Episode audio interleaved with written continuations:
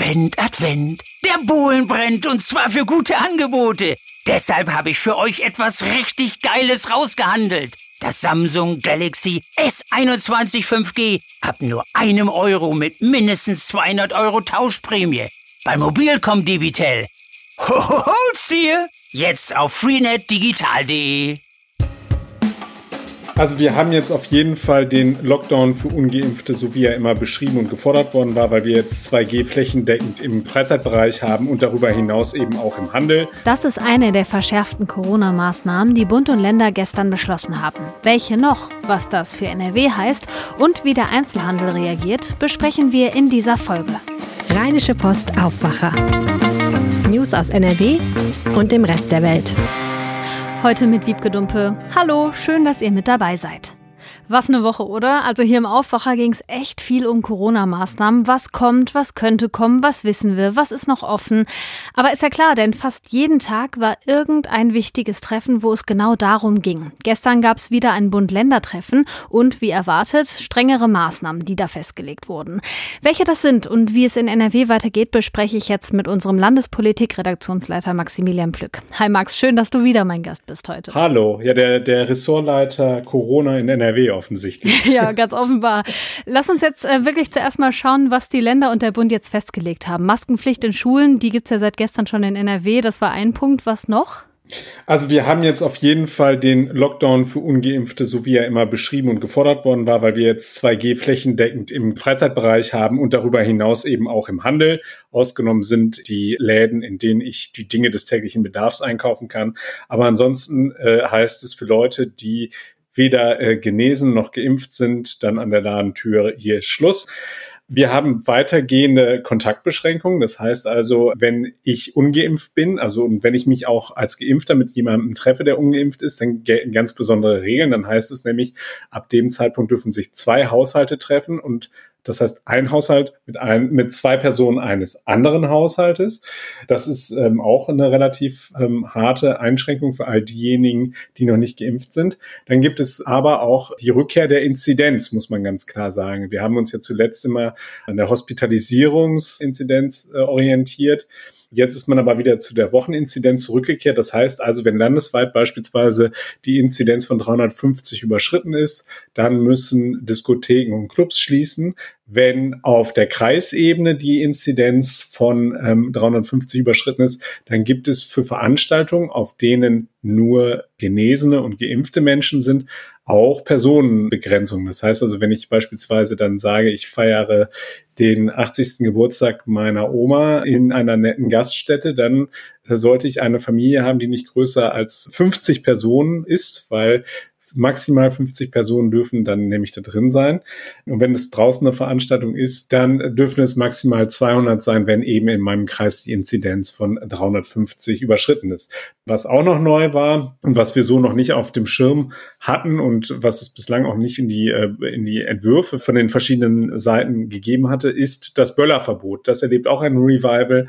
Also wer sich schon darauf gefreut hat, an Silvester die Raketen zu zünden, der wird sehr enttäuscht sein, denn es gilt wieder ein Böllerverbot. Und wir haben ja auch eine Festlegung, dass weniger Menschen zu Großveranstaltungen gehen können, ne? Fußballspiele, glaube ich. Das stimmt, das sollte ich nicht unter den Tisch fallen lassen. Ähm, es gibt da eine Begrenzung von 30 bis 50 Prozent der üblichen Kapazitäten. Maximal dürfen jedoch 15.000 Leute ins Stadion. Bei all dem muss man sagen, haben sich die Länder auch darauf verständigt, dass das Mindeststandards sind. Das heißt also, wenn ein Land beispielsweise entscheidet, dass bei ihm die Inzidenzen so stark durch die Decke gehen, dass da größere Dinge dann noch angesagt sind, dann werden die Länder auch in die Lage versetzt, das zu tun. Das steht ausdrücklich in dem Beschluss von Bund und Ländern mit drin. Was davon wird denn dann jetzt in NRW kommen oder geht NRW vielleicht sogar noch einen weiteren Schritt? Also im Vorfeld haben wir ja immer gehört, dass äh, NRW gesagt hat, sie werden jetzt nicht sozusagen über diese Haltelinie hinausgehen und das äh, weiter verschärfen. Da bin ich mir nicht so sicher, ob das passiert, weil beispielsweise der äh, Ministerpräsident ja schon angekündigt hat, dass er die Clubs und Diskotheken schließen will. Wir müssen uns äh, vor Augen führen, wir sind noch nicht über dem Wert von 350 landesweit. Wir liegen so um die 280 derzeit. Und das heißt also, ähm, da könnte es sein, dass er an dieser Stelle dann äh, doch eine härtere Linie fährt. Aber so ganz genau wissen wir es erst dann, wenn die neue Corona-Schutzverordnung rauskommt. Ich rechne damit, dass das möglicherweise sogar noch heute der äh, Fall sein wird. Es wird auf jeden Fall zeitnah kommen und dann wissen wir mehr. Das ist sportlich, wenn das heute noch kommt. Ähm, es gibt ja auch Reaktionen, zum Beispiel aus dem Einzelhandel. Also klar, Supermärkte, die bleiben offen für alle, aber mit Blick auf andere Läden hat 2G ja schon Konsequenzen. Was sagen die Betroffenen? Also da äh, hat beispielsweise Peter Achten, der ist Hauptgeschäftsführer des Handelsverbandes hier in NRW, der hat gesagt, das sei schwer nachvollziehbar, welche Maßstäbe in den einzelnen Bereichen jetzt angelegt werden. Er spielt da vor allem auf diese Unterscheidung ab. Bei den äh, Clubs und Diskotheken schauen sie auf die Inzidenz und bei den Händlern machen sie es halt eben flächendeckend unabhängig von der Inzidenz. Bei denen ist es natürlich auch so, dass sie sagen, äh, sie stehen jetzt halt eben vor dem wichtigen Weihnachtsgeschäft und das sehen sie wirklich gefährdet. Das sagt dann beispielsweise auch äh, das Institut der deutschen Wirtschaft. Also die gehen davon aus, dass äh, 2G beim stationären Einzelhandel zu Umsatzeinbußen im Dezember von etwa 5,3 Milliarden Euro führen würde. Das ist natürlich schon eine Hausnummer und ähm, äh, das IW hat eben auch die Lage von Gastronomie und Hotellerie als sehr prekär bezeichnet. Also auch da dürfte es äh, durch 2G natürlich Einbußen geben. Mhm. Clubbetreiber und Kinobetreiber sind ja auch nicht gerade glücklich über die Regeln und fordern da Hilfen und Unterstützung. Wie sollen das eigentlich kontrolliert werden? Kontrolliert werden muss das im Handel von den Händlern selber. Ähm, aber natürlich sind auch die Kommunen gefragt. Und die sagen natürlich auch, dass da eine ganze Menge auf sie zukommt. Der Vorsitzende des Städtetags NRW, das ist Bielefelds Oberbürgermeister Pitt Klausen, der hat mir gesagt, dass die Überwachung der Regeln äh, jetzt nicht allein über die städtischen Ordnungskräfte laufen können. Also der ruft da schon beispielsweise beispielsweise äh, nach Unterstützung durch die Polizei. Die sei jetzt aufgefordert, da zu unterstützen. Und auch alles, was wir beispielsweise schon wissen äh, vom Bußgeldkatalog, der ja auch nochmal angepasst worden ist, daraus geht schon hervor, dass man beispielsweise halt eben auch die Veranstalter oder die Gastronomen da halt wirklich mit in die Verantwortung nimmt, dass wirklich nur äh, Leute, die entweder geimpft oder genesen sind, bei ihnen dann eben in die Lokalitäten hineinkommen. Lass uns kurz noch aufs Impfen gucken. Da wollen Bund und Länder ja auch mehr Tempo machen. Wie genau? Also es ist ja äh, diese Zahl immer ausgegeben worden von 30 Millionen bis Weihnachten gestern bei der PK zu den Bund-Länder-Gesprächen. Da klang das schon ein bisschen gestreckter. Da war dann schon von Jahresende die Rede und nicht mehr nur von Weihnachten. Was es natürlich jetzt gibt, ist halt eben das Bekenntnis dazu, dass man bei der Impfung das auf weitere Berufsgruppen ausdehnt. Das sind dann äh, beispielsweise die Apotheker, das sind auch beispielsweise die Zahnärzte. Und da haben die Apotheker unserer Redaktion gesagt, dass sie sich in der Lage sehen, ab Januar dann in diese Impfkampagne auch ein abzusteigen. Januar ist natürlich, muss man dann sich vor Augen führen, wenn wir sagen, bis Jahresende will man auf diese 30 Millionen kommen, ist dann natürlich für dieses Ziel ein bisschen spät. Klar, aber für die Boosterimpfung, die ja dann auch folgen werden, wahrscheinlich genau der richtige Weg. Auf jeden Fall. Also es ist jetzt, es muss jetzt jeder, der irgendwie in der Lage ist, eine solche Impfung zu verabreichen, äh, den muss man jetzt heranziehen, um das zu tun. Also ich glaube, die Beteiligten sind alle auch willens, das so zu vollziehen. Wir erinnern uns ja, es war am Anfang etwas hakelig, als beispielsweise NRW-Gesundheitsminister Karl-Josef Laumann den Ärzten vorwarf, sie sollten lieber impfen, als auf dem Golfplatz sich rumzudrücken. Mhm. Äh, diese, diese, sagen wir mal, anfänglichen Holprigkeiten, die sind jetzt ausgestanden und man ist jetzt dabei, da gemeinsam halt eben loszulegen. Das sagt Maximilian Plück. Danke für die Infos rund um Corona und die Impfkampagne. Sehr gerne. Und wir bleiben auch im zweiten Thema bei Corona, aber es geht nicht um Maßnahmen, sondern um den Prozess rund um den Betrug in Schnelltestzentren. Ihr erinnert euch, ein Bochumer Betreiber von Corona-Teststellen soll Geld für Corona-Tests abgerechnet haben, die aber wohl gar nicht durchgeführt worden sind. Der Gesamtschaden wird auf mindestens 25,1 Millionen Euro geschätzt. Das ist der Vorwurf. Vor dem Bochumer Landgericht ist jetzt der Prozess gegen zwei mutmaßlich Verantwortliche gestartet und NRW-Reporterin Claudia Hauser war beim Auftakt dabei. Hallo Claudia. Hallo. Was hat die Staatsanwaltschaft jetzt während des Prozessauftakts gesagt? Also angeklagt sind Vater und Sohn, die kommen aus Essen, 48 äh, und 26 Jahre alt. Und der Hauptangeklagte ist der Vater, der soll im Dezember 2020 schon ein erstes Testzentrum in Bochum-Wattenscheid eröffnet haben. Also damals gab es noch überhaupt keine kostenlosen Tests, sondern nur PCR-Tests, für die man dann bezahlen musste. Das hat er schnell erkannt, dass es gebraucht wird. Und da hat er laut Staatsanwaltschaft auch schnell das enorme wirtschaftliche Potenzial erkannt. Sein Sohn soll dann spätestens auch Ende April erkannt haben. Mittlerweile ähm, hatte der Vater schon mehrere Testzentren eröffnet bundesweit und auch alte Linienbusse aufgekauft und umgebaut zu mobilen Testzentren. Das Geschäft lief also, da gab es dann mittlerweile auch schon die kostenlosen Tests. Und da soll der Sohn dann spätestens Ende April auch schon gewusst haben, dass die Testungen bei seinem Vater nicht, nicht ordnungsgemäß ablaufen, also in, den, in der Firma, und dass er soll es aber in Kauf genommen haben und auch da mitgearbeitet haben. Das ist also der Vorwurf der Staatsanwaltschaft. Er ist also wegen Beihilfe ähm, zum Betrug auch angeklagt.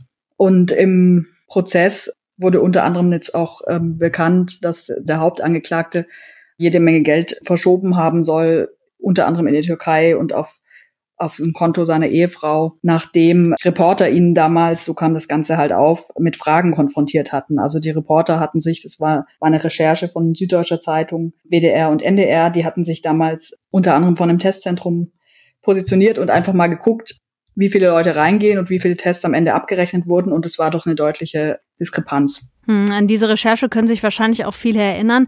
Wie war denn der erste Prozesstag? Du warst ja im Gerichtssaal. Kannst du da mal ein paar Details nennen? Ja, es, ähm, der Hauptangeklagte, der Vater, der sitzt jetzt also seit sechs Monaten in Haft und ist da also auch, wirkt da auch deutlich beeindruckt, weil er eigentlich vorher ein ganz gutes Leben wohl hatte, also als Immobilienkaufmann auch viel verdient hat und recht wohlhabend äh, gelebt hat. Und sein Sohn kam dann auch dazu auf die Anklagebank, also der ist auf freiem Fuß und er eben nur wegen Beihilfe angeklagt, der ist nicht in Haft. Also die, war jetzt äußerlich, haben die sich alles äh, unaufgeregt angehört und wollten sich jetzt am ersten Prozesstag auch nicht persönlich zu den Vorwürfen äußern, haben aber schon zugesagt, dass sie am nächsten Verhandlungstag, am Dienstag, was sagen wollen, also zumindest mal zum Lebenslauf und der Sohn auch zu den Vorwürfen. Der Verteidiger hat des Vaters, der hat dann aber eine Erklärung zur Anklage verlesen. Und der hat jetzt also schon mal gesagt, dass, dass der Prozess aufklären wird, dass er, dass er sich keineswegs mit der Eröffnung der Teststellen bereichern wollte, sein Mandant, und den Staat auch nicht betrügen wollte, sondern dass er vielmehr äh, gesehen hat, dass da Not am Mann ist, dass er quasi ja geholfen hat und äh, zunächst auch mal sieben bis acht Millionen erstmal investiert hat, um PCR-Testgeräte zu leasen und dann eben diese Linienbusse auch gekauft hat, 50 Stück, die er dann äh, umgebaut hat und auch überall hin äh, geschickt hat. Also da sollen Bürgermeister aus der ganzen Republik angerufen haben und auch Unternehmer, die ihn gebeten haben, auch einen Testbus dahin zu schicken. Also er war wohl dann richtig gut im Geschäft, hatte viel zu tun. Und das, dadurch soll es halt auch zu den Ungenauigkeiten bei den Abrechnungen gekommen sein. Sein Mandant habe immer wieder auch Fragen gehabt. hat bei der Kassenärztlichen Vereinigung Westfalen-Lippe angerufen, immer wieder. Die Mitarbeitenden sollen immer schon gesagt haben, oh Gott, jetzt ruft er wieder an. Wir können es ihm auch nicht sagen. Also die hatten zum Teil selbst keine Antworten. Das ist sogar einigermaßen nachvollziehbar. Es war damals einfach eine andere Situation für alle neu. Der Verteidiger sagt, damals versank alles im Chaos. Das war so die erste Phase der Pandemie. Und in diesem ganzen Chaos sei eben was durcheinander geraten. Also er sagt, es, es gab da, es wird sich sicher alles klären im Prozess. Wir werden sehen. Ja, das ist ja auch eine schöne Rechtfertigung von dem Verteidiger. Wie geht das denn jetzt weiter mit dem Prozess? Du hast ja schon den kommenden Dienstag angesprochen. Das ist der nächste Prozesstag. Wann soll das Urteil kommen? Es gibt 13 Prozesstage. Für Mitte Februar ist das Urteil jetzt erstmal ähm, anberaumt worden. Und es sollen, es werden jetzt halt viele Zeugen vernommen. Also es soll Zeugen geben, die, die bestätigen sollen, dass er immer sehr penibel gearbeitet hat, dass er nichts falsch machen wollte. Wir werden sehen, aber es gibt auch Zeugen der Staatsanwaltschaft natürlich. Also mal sehen, was rauskommt. Und es drohen dem Hauptangeklagten halt zehn Jahre Haft. Bis das Urteil steht, gilt aber natürlich die Unschuldsvermutung. Danke, Claudia, für die ersten Infos zum Prozessauftakt. Gern geschehen. Und hier kommen noch ein paar kurze Meldungen für euren Freitag. Bundespräsident Steinmeier ehrt heute in Berlin 15 Personen mit dem Verdienstorden. Anlass ist der Tag des Ehrenamts am Sonntag. Zu den Geehrten gehören auch zwei Menschen aus NRW. Ronak Asis vom irakisch-kurdischen Sport- und Kulturverein in Düren und Turgay Tahatabash von Zukunft Bildungswerk in Essen. Nach der Konferenz der Landeschefinnen und Landeschefs mit noch Kanzlerin Merkel und dem wahrscheinlich künftigen Kanzler Scholz von gestern äußern sich heute auch der Gesundheitsminister und der Chef vom RKI zur Corona-Lage. Spahn und Wieler sprechen am Vormittag bei der Bundespressekonferenz über weitere Entwicklungen in der Corona-Pandemie.